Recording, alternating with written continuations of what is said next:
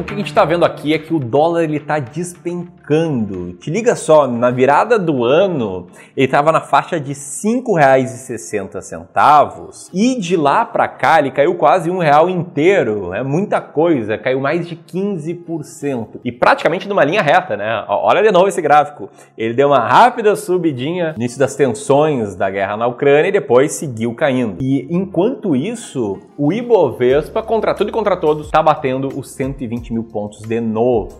É a festa dos 120 mil pontos. Agora, por que a gente está vendo Brasil e Estados Unidos em direções tão opostas? O que está acontecendo nesse início maluco de 2022. E mais importante, o que, que você deve fazer agora? Será que é hora de comprar dólar? Será que é hora de investir nos Estados Unidos? Será que é hora de reforçar as apostas no Brasil? Enfim, nos próximos minutos eu vou te contar o que está acontecendo e vou construir a minha linha de raciocínio, a minha filosofia de investimentos, te mostrar também o que, que a gente está fazendo aqui no Clube do Valor. Skin in the Game, como é que a gente está fazendo para lidar com a carteira dos nossos clientes de Wealth Management. Você caiu de paraquedas? Prazer, meu nome é Ramiro Gomes Ferreira, sou gestor profissional de investimentos investimentos, sou fundador do Clube do Valor. O único investimento que eu quero que você faça agora, antes de acabar esse vídeo, a única decisão que eu quero que você tome é dar um investimento de like nesse vídeo. Like ajuda muito a mostrar para o YouTube que esse conteúdo te ajudou e faz que a gente chegue mais e mais pessoas. Tamo junto?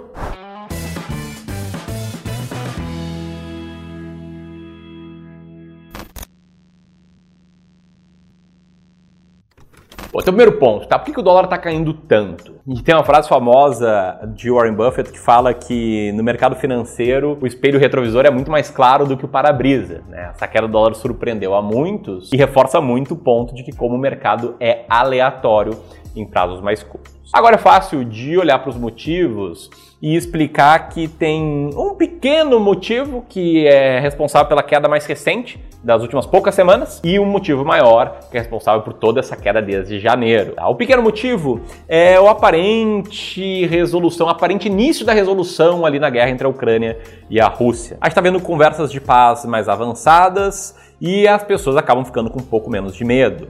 Então, quando eu te mostrei esse gráfico aqui no início do vídeo, você viu, né, que teve uma, no meio da queda teve uma rápida altinha e de novo ele voltou a cair justamente por conta desse primeiro ponto, pelo menos na minha opinião. Mas para mim o principal motivo não é esse, e sim o fato de que não é necessariamente um dólar se desvalorizando no mundo todo, e sim um real nesse 2022 se valorizando mais do que as outras moedas, especialmente mais frente ao dólar. Diga só, o Brasil é o país onde o dólar mais se desvalorizou em 2022, segundo o levantamento, um levantamento feito um mês atrás que mostrava a variação do dólar frente a várias outras moedas, e o Brasil puxava a fila. E a verdade é que esse movimento se acentuou, na minha visão, por dois principais motivos. Primeiro, tá vendo, nossa, nossa taxa de juros ela tá crescendo, e tem gente esperando que ela vá até 13% no final do ano. Então, com uma taxa de juros muito alta, a gente acaba atraindo investidores, investidores internacionais, para investir aqui no Brasil. Se entra muito dólar pela lei mais básica da economia, a lei da oferta e da demanda, a gente vê aí o dólar caindo caindo frente ao real. Lembrando, né, o resto do mundo ainda está com juros muito baixos. Cresceu, está começando a subir depois de que começou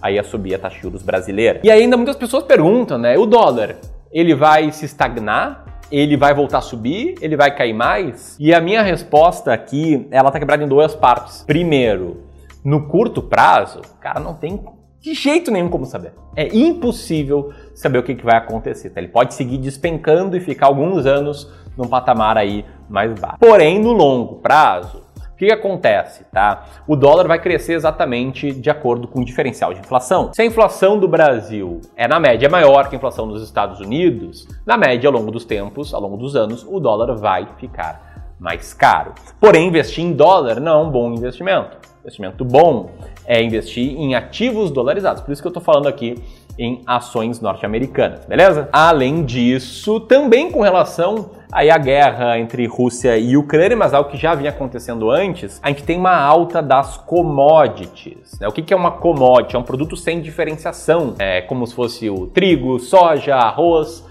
é um produto que não tem diferença entre um e outro. E o fato é que o Brasil, no cenário mundial, ele é um país muito forte em commodities. Tem várias empresas, aliás, ligadas a commodities, como a Vale, a Petrobras, a Uzi Minas, a Metalúrgica Gerdau, enfim, várias empresas ligadas a commodities e o fato é que as commodities estão subindo muito. O Brasil é um exportador de muitas delas, e isso também atrai dólares, bem como uma bolsa de valores mais barata. Porque para visão do investidor internacional, a bolsa do Brasil ficando nesse patamar, nessa né, nhaca aí entre 120 e 100 mil pontos já há dois anos, com o dólar disparando, na visão do investidor internacional, a bolsa ficou mais barata, porque ele olha o investimento dele em dólar. Não à toa, o investidor internacional, o investidor estrangeiro, está comprando muita bolsa, já desde o final de 2021, e esse movimento ainda se acentuou nesse início de 2022. É a lógica mesma, né?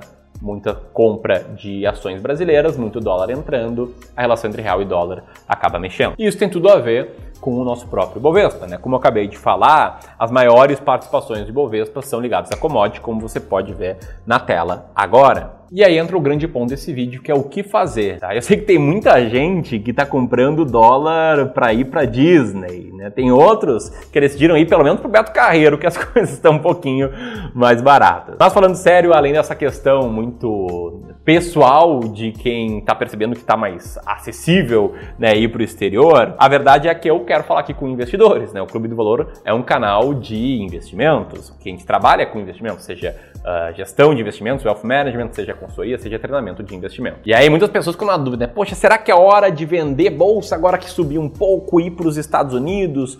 Ou será que é hora de comprar dólar, né? Porque o dólar eu vi, ele sempre sobe. E aí para mim assim, existem duas certezas que eu vou te mostrar, mas antes eu quero te mostrar um pouco de estatística, tá? Esse gráfico está na tela agora, ele mostra a evolução de mil reais investidos no IBRX, né? que é a média do mercado brasileiro, o índice Brasil. Pode ver que cresceu muito ali nos anos 2000, depois teve a crise de 2008 em que deu uma queda, ficou de lado ali por algum tempo, subiu bastante, caiu, etc. Pode ver que é uma renda variável, limite da definição, varia para baixo para cima, e nesse período um pouco mais longo, cada mil reais virou mais ou menos 40 mil reais tá? Por que eu estou te mostrando isso? Porque eu quero te mostrar outra coisa agora, que é a variação do mercado de ações norte-americanos em real. Pode ver que tem o mesmo padrão de renda variável, porém comportamento um pouco diferente.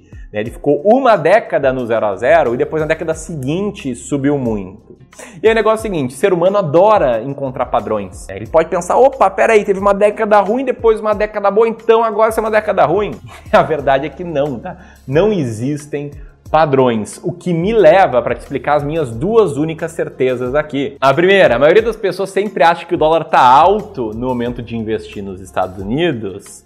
E a segunda, tá? Para o investidor de longo prazo que tem tolerância ao risco para investir em ações, sempre faz sentido diversificar entre ações brasileiras e norte-americanas. Esse gráfico aqui, ele mostra as duas informações que eu te mostrei anteriormente, né, que é em vermelho a variação da bolsa brasileira, o IBRX, e em laranja a variação da bolsa norte-americana em reais, o S&P 500 em reais. E ele mostra uma terceira variável, que é a linha azul, que é uma carteira 50-50. E olha só que louco, tá? Nos últimos 25 anos, essa linha azul, ela rendeu mais do que as outras duas linhas e ela faz menos zigue-zague. Pode ver, ela tem menos risco, o que mostra que diversificar em ações brasileiras e norte-americanas é bom para reduzir o risco e no longo prazo, inclusive, aumentar o potencial de retorno. O que, por sua vez, me leva à resposta né, do que fazer. Claro, não existe resposta universal em investimentos, mas se você é bem tolerante ao risco, tem dinheiro investido no longo prazo, na minha opinião, isso aqui não é uma recomendação, faz muito sentido diversificar sua carteira de ações, metade no Brasil e metade nos Estados Unidos. Se você não fez isso agora, é um bom momento para fazer. Agora, se você já fazia isso, se você é cliente meu aqui de Wealth ou acompanha o Clube do Valor há mais tempo, eu quero te mostrar um outro benefício de fazer isso, que não é apenas reduzir risco, não é apenas aumentar o potencial de retorno, e sim te dar muita clareza sobre o que fazer em períodos como esse. Dar clareza sobre o que fazer sem com que você precise ficar interpretando o que vai acontecer com o mercado, o que você acha para onde vai o dólar, etc. Entra um ponto que é seguir a estratégia de alocação de ativos. O cara que decidiu lá em 31 de dezembro montar uma carteira meio a meio, ele diversificou metade de ações brasileiras, metade de ações norte-americanas. Bom, as ações brasileiras subiram mais ou menos 15% nesse ano, as norte-americanas, né, em real, caíram mais ou menos 19%. Então esse investidor está perdendo um pouquinho, ele está perdendo 2% né, num ano difícil, num ano conturbado, porém, te liga só, porém a carteira dele agora está assim. Ela está com um peso muito grande em ações brasileiras e um peso menor em ações norte-americanas. E aí, se esse cara seguir uma estratégia clara, como a gente segue aqui, ele vai fazer um negócio chamado rebalanceamento que é você vender um pouco daquilo que está com peso maior do que o ideal, no caso, vender um pouquinho de ações brasileiras para comprar aquilo que está com peso um pouco menor do que o ideal, que é comprar um pouquinho de ações norte-americanas. Então, essa estratégia de diversificação, além de reduzir o risco, aumentar o potencial de retorno, te dá clareza sobre o que fazer. E é isso que a gente está fazendo aqui nos últimos meses. Se você gostou desse vídeo, deixa o teu comentário, né, me conta aí o que você está fazendo, se inscreve aqui no canal, clica no sininho também. Eu vou deixar aqui o link para novidade, tá? No nosso Telegram, que a gente manda conteúdos diários já para todos os investidores. Entra lá e a gente segue nossa conversa por lá. Um abraço.